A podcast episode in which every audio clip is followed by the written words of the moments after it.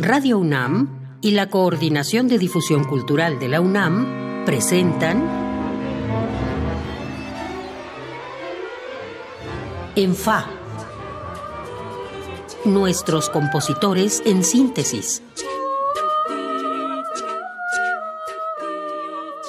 Bienvenidos a una nueva emisión de ENFA, nuestros compositores en síntesis, el espacio en el que conversamos y conocemos a los jóvenes compositores de nuestro país. Yo soy Iván Martínez y como cada semana le agradezco que me acompañe, como le agradezco a nuestro invitado de hoy, Odín Zamorano, que esté aquí conmigo.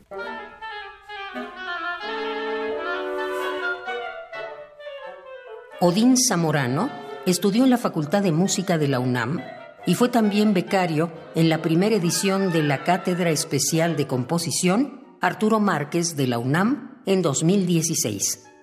Ha sido ganador de diversos concursos, como el de la Orquesta de Cámara Arturo Márquez de Limba y la SACM. Odín, bienvenido.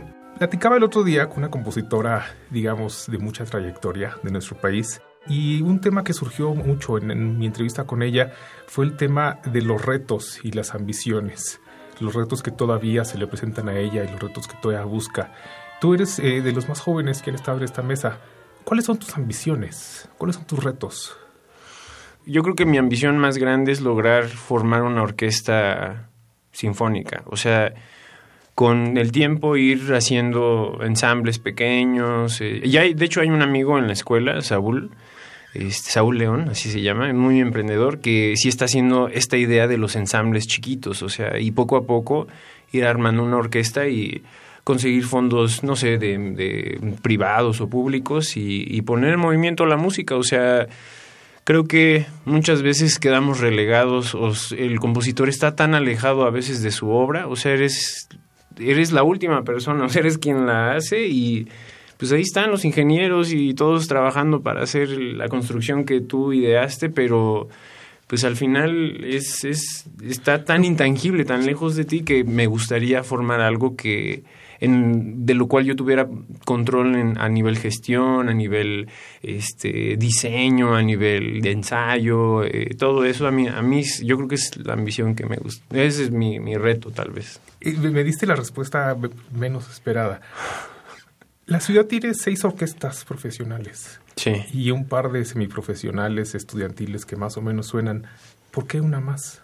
Creo que cada orquesta tiene sus propios intereses. O sea, OFUNAM, sí podemos decir, es una orquesta este, de la universidad o la orquesta de la Ciudad de México, pero ellos ya traen su agenda. O sea, cada orquesta en este país, yo podría decir, tiene su agenda de, de seguir reproduciendo tal vez un, un, el, el campo en el que pues admiramos de manera, este, pues sí, adonadados así a Europa y demás. Y no, no, no por decir que Europa no se deba de admirar y obviamente estamos edificados sobre, sobre todo lo que ha hecho pues la música occidental, o sea, es música occidental lo que hacemos, ¿no? Pero eh, yo creo que ponerlos así en un pedestal y, y, y muchas veces hacernos a un lado, o sea, como no ver que sí hay todo un movimiento acá, me hace tener ese reto de decir, ah, sí, entonces yo también quiero jugar el mismo juego. O, o sea, sea, podría, podría resumir eh, tu respuesta en que la preocupación de un joven compositor es que las orquestas no tocan su música. Sí, yo creo que sí. O sea, las orquestas no tocan nuestra música. O sea, yo podría decirte, yo tengo do, tres piezas orquestales, este, amigos tienen dos o tres o cuatro o cinco, no suenan, o sea, no, no, no, no hay ese interés de las orquestas de decir vamos a hacer, vamos a, no, no, no está, no está, nosotros lo sentimos, hay un, incluso una aversión hacia nosotros, podría ¿Aversión? decir. Sí, una aversión, sí, sí, sí, sí. ¿A qué crees que se deba? Pues no lo sé, pues te digo, yo creo que... Pues, ¿Es, es, solo, ¿Es solo el fetiche que tenemos por los compositores del pasado europeos? Yo creo que sí, es, es, es una constante, o sea, no nos gusta lo nuevo, lo nuevo no nos gusta. ¿Sale algo nuevo? No, eso está... Eso es chafa. O no sé, o se parece a otra cosa. Pero no, no eres Mahler, no eres Debussy, no eres... Entonces, eso, ¿cómo aprendes tú a calcular la densidad del sonido de una orquesta o a calcular la arquitectura total de tu obra. la tienes que escuchar. Y digo, sí la puedes escuchar en tu MIDI, pero una cosa es la computadora y otra cosa es la realidad. O sea, la espacialidad que tiene la orquesta, la, la, la acústica que puede tener un lugar. O sea, incluso puedes componer, puedes, podrías idear un concierto para para una sala específica, ¿no? Pero creo que eso, no, no, no, la, la, gente que administra las orquestas muchas veces son administradores, o sea, no son, se necesita tener tal vez un balance entre alguien creativo y, y, una persona de negocios, o sea, alguien que sepa no dejar en control a todos los artistas hacer lo que quieran. Pero fíjate, no, me, me, me, recuerdas, justo en estos días, este, en, este otoño, se, clausuran los 100 años de la Filarmónica de Los Ángeles y fue un año eh, donde comisionaron a 50 compositores. Sí y es la Filarmónica de Los Ángeles es quizá la orquesta más exitosa en términos comerciales en Estados Unidos. Eh, o sea, más que Chicago, más que Nueva York, más que San Francisco, que me parecen a mí mejores orquestas, la de Los Ángeles es la única que tiene sold out en todos los conciertos y es, interesante porque justo ellos le han apostado a eso. Vamos a escuchar algo de tu música para, para irte conociendo. Son los dos movimientos de tu obra Chicatana. El primero es Flor de Agua y el segundo es Chicatana. Y es ejecutado por la Orquesta Juvenil Universitaria Eduardo Mata de la UNAM con la batuta del maestro Yehuda Aguilat.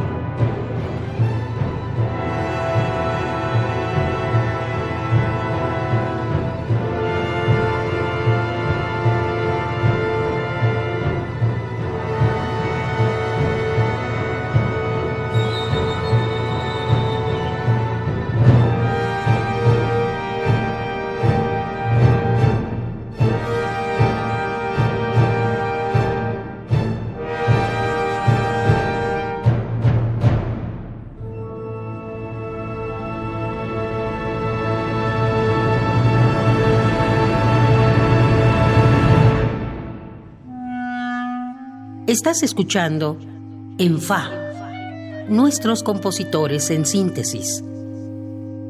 Acabamos de escuchar Chicatana, esta obra sinfónica del compositor Odín Zamorano, quien está aquí conmigo.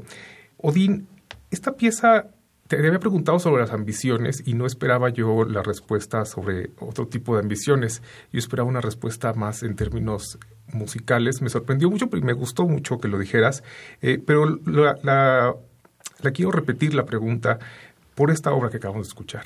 Me parece una pieza muy ambiciosa en términos sonoros, en términos de, de, sonoridad, de, volumen, como si fuera una pieza en la que tú querías explotar todo de manera ambiciosa, de manera incluso como juvenil, como decir, aquí estoy yo y este soy, escúchenme. Así es.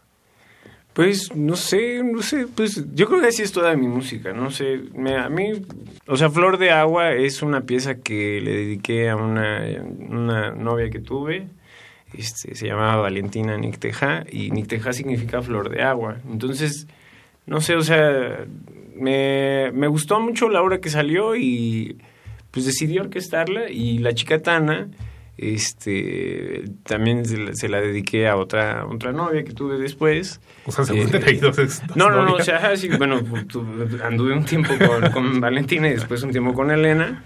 Y este y a Elena su familia es de Chiapas y su abuelita me regalaba chicatanas para que me las comiera. Y me gustaban mucho comérmelas en tacos con, con aguacate como me regalaba, me regalaba bolsas, entonces pues yo contento de comérmelas, pero o sea, más allá de eso, o sea, si están dedicadas a ellas, pero digamos hay una edificación ahí de simbolismos entre, entre el, agua, el flor de agua, y la tierra, que es la, la chicatana.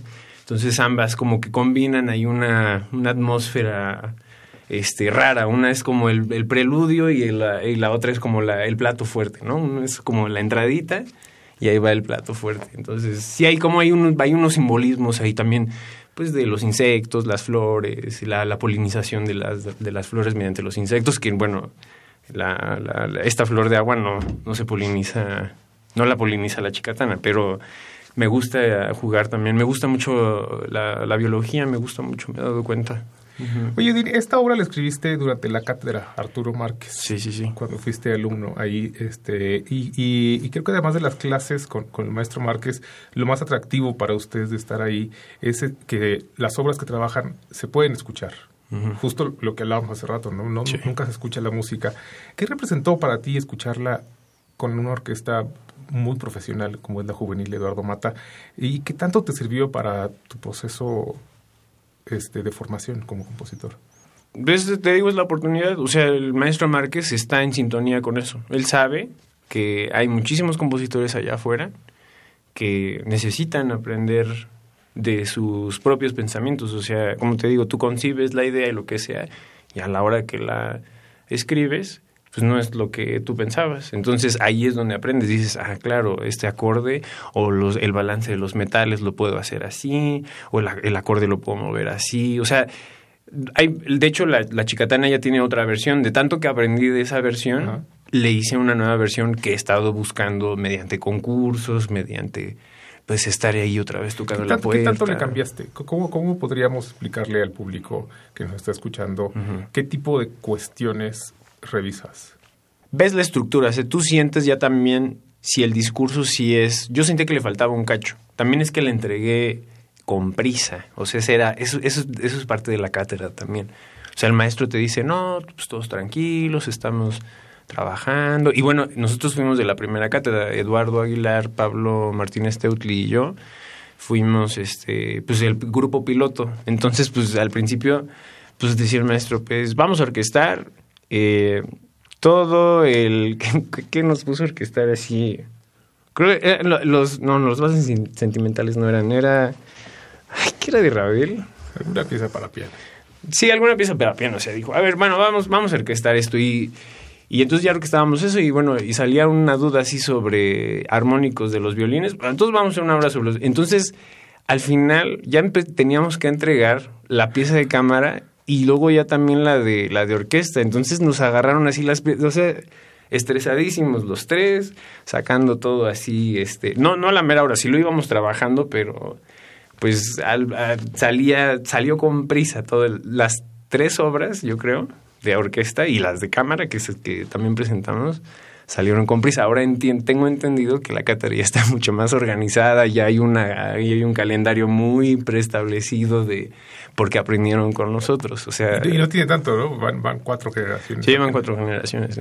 Vamos a escuchar algo diferente. Es tu pieza Pájaro Jodón para Piccolo Solo, tocada por Ernesto Díez Solano.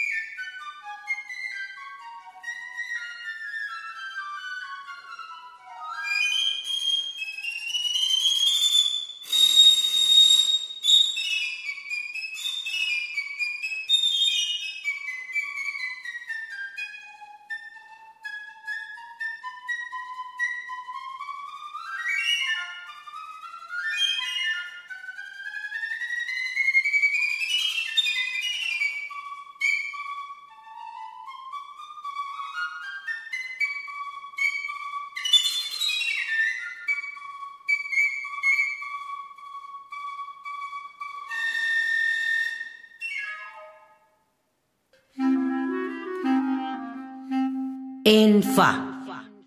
Nuestros compositores en síntesis. Acabamos de escuchar Pájaro Jodón para Piccolo de Odín Zamorano. Odín, antes de preguntarte sobre esta pieza, nos quedamos hablando de la cátedra, de que había sido la primera generación.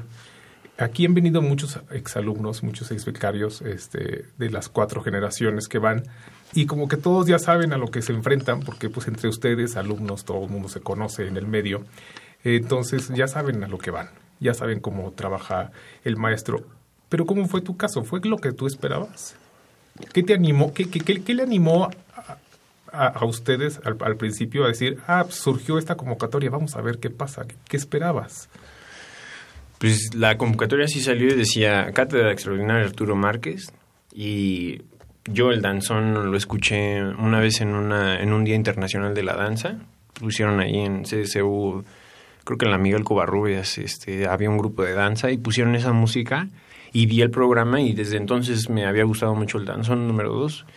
Y cuando pues entras al medio y pues ves la importancia que tiene el maestro y pues salió esta convocatoria y luego que la estaba gestionando Dirección General de Música, yo hasta le estaba diciendo al Lalo, no, yo creo que la beca va a ser así, va a ser de esto, nos van a, nos van a dar a la FUNAM, yo decía, pero pero bueno, resultó que la FUNAM que es, es igual. Yo y creo que a veces toca hasta mejor. Sí, yo creo que a veces sí, toca hasta mejor. Sí, he tenido, yo he ido a conciertos geniales, ¿no? Este, pero, pues sí, o sea, yo, yo tenía la, el, deseo de, de, aprender orquestación, o sea, yo tenía el deseo de, pues sí, de ampliar tu conocimiento de, ah, orquestación ahorita, y ahorita seguramente no, pero cuando, cuando dices que escuchaste el danzón y, ¿Tú querías escribir una pieza como el danzón? No, no, no, no. O sea, me gustaba mucho. O sea, el maestro hace una, hace una música es que hay diferentes tipos de compositores, o sea, yo creo que el maestro Márquez sí hace música este, funcional, o sea, que tiene, tiene una música que quiere llegarle a la gente, o sea, él te quiere conmover, él está buscando eso y tal vez eso fue lo que, en ese sentido yo también quería hacer una pieza que conmoviera, que me conmoviera a mí, tal vez no a la gente, pero que me conmoviera a mí. Oye, ahora sí hablando de la pieza de Piccolo, ¿tú tocas Piccolo? No. No, no, no. ¿Cómo surgió esta pieza? Te, te, pregunto si tú tocas piccolo, porque suena, yo, yo, no toco piccolo, evidentemente, pero suena una pieza que le escribió alguien que domina el piccolo. sí, ¿verdad? Y que, o sea, suena como un estudio de piccolo. Sí, es un estudio de piccolo. Eh, o sea, como si fuera escrita como los estudios de clarinete, como los estudios de violín, que los escriben intérpretes para mejorar la técnica en, un sentido eh, académico. ¿Cómo la pensaste? ¿Cómo surgió? Pues en realidad iba, era un temilla que tenía por ahí y lo cantaba. O sea, lo, lo, cantaba en las mañanas, me, me, gustaba en las mañanas y luego este Ernesto y yo éramos vecinos. Lo invité a mi depa, bueno, pues estábamos ahí al lado, lo invité al departamento y ya me enseñó todas las posibilidades del, del pícolo. Entonces ya con esa idea, con eso y el temilla que yo venía cantando, que según yo iba a ser un concierto para violín para un concurso, dije, no, ya, este, una línea sola, voy a ver si se resuelve si puedo resolver un discurso con una sola línea, que era que es algo que te, Salvador, el maestro Salvador Rodríguez siempre habla, o sea, dice, su primera clase siempre es, vamos a hacer una pieza melódica, y nada más una sola línea, vamos a ver hasta qué tanto podemos sostener un discurso con una sola línea melódica. Ese era es, una melodía muy linda y, tiene este atractivo que es como de entre virtuoso, entre, ¿no? De, como de estudio, ajá. este, pero es muy corta. Son, hay más movimientos, hay más ah, movimientos. Sí, este, es el que más me gusta porque es el, es el más pues no sé, es el más estridente, es el más, este, el más enérgico. Tengo, tiendo a ser un poco enérgico y, e incisivo. Entonces, tiene, ahí está el ¿Así estudias tu música? Sí, yo creo que sí, sí muy... Oh, bueno, cierta música, tal vez, o la que quería mostrar aquí era esa. Oye, Odín, en la cátedra escribiste para ensamble mixto y otra pieza para orquesta, y aquí escuchamos esta pieza para piccolo solo. ¿Cuál es la formación que más te gusta? ¿Con cuál te sientes más cómoda? Siempre, siempre, siempre, y eso no te lo puede negar nadie así cualquiera, es mucho más difícil hacer una pieza para instrumento solo y que convenza que con varios instrumentos. Es que tú con varios instrumentos puedes modular color, la arquitectura, la densidad otra vez, este, el fraseo. O sea, tú puedes estar, puedes ir midiendo la gama con, con un ensamble o con una orquesta, pero una línea sola, dices, a ver, es el puro motivito. O sea, tú tienes que convencer con... Ahora sí, ahí se, ahí se, yo creo que ahí se ve tu, tu técnica. Pero te das, más, te das, más, cuenta cuando un colega tuyo es bueno, cuando es una pieza para un instrumento solo, que cuando es una pieza orquestal. Sí, o sea, es que hacer una pieza para instrumento solo es... Y un instrumento solo, o sea, por ejemplo, es muy... Para guitarra sola, es que ya es ahí armónico. O sea, no, que sea melódico. una melodía sola, como el Syrinx de, de, de o el estudio, eh, este, el, el, de Pan de, de Britten, no sé, o sea, ahí se ve, se ve, se ve, se ve la, la calidad del, del, discurso, o sea, qué tanto está recurriendo este, al motivo, así si, está utilizando un nuevo material, si cómo está modulando hacia una nueva escala. O sea, ahí, ahí se ve el conocimiento del compositor. Yo creo que estás desnudo, estás desnudo como, como compositor. Justo en esta entrevista a Gabriela Ortiz que, mencioné al inicio del programa, ella, ella decía eso, que eh, tú, claro, generas una melodía, pero si empiezas a repetirla y a, repetirla y a repetirla, pues se ve que no hay oficio porque, pues sí, generas el material, pero hay que desarrollarlo. Sí, en tu desarrollo se ve, se ve si, si sabes desarrollar de una sola línea. Qué interesante. Pero se nos ha acabado el tiempo, Dean, pero te agradezco muchísimo que hayas estado aquí conmigo, como a ustedes que nos hayan escuchado. Yo soy Iván Martínez y estuve acompañado por el productor Oscar Peralta, así como por María José González en la operación de la cabina. Lo espero en la siguiente emisión de ENFA. Radio UNAM y la Coordinación de Difusión Cultural de la UNAM presentaron ENFA, nuestros compositores en síntesis.